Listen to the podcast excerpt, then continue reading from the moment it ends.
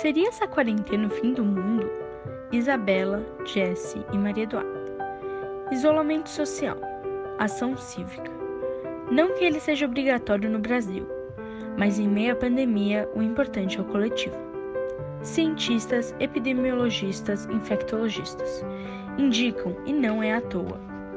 Sendo ou não um grupo de risco, ninguém está imune ao novo vírus.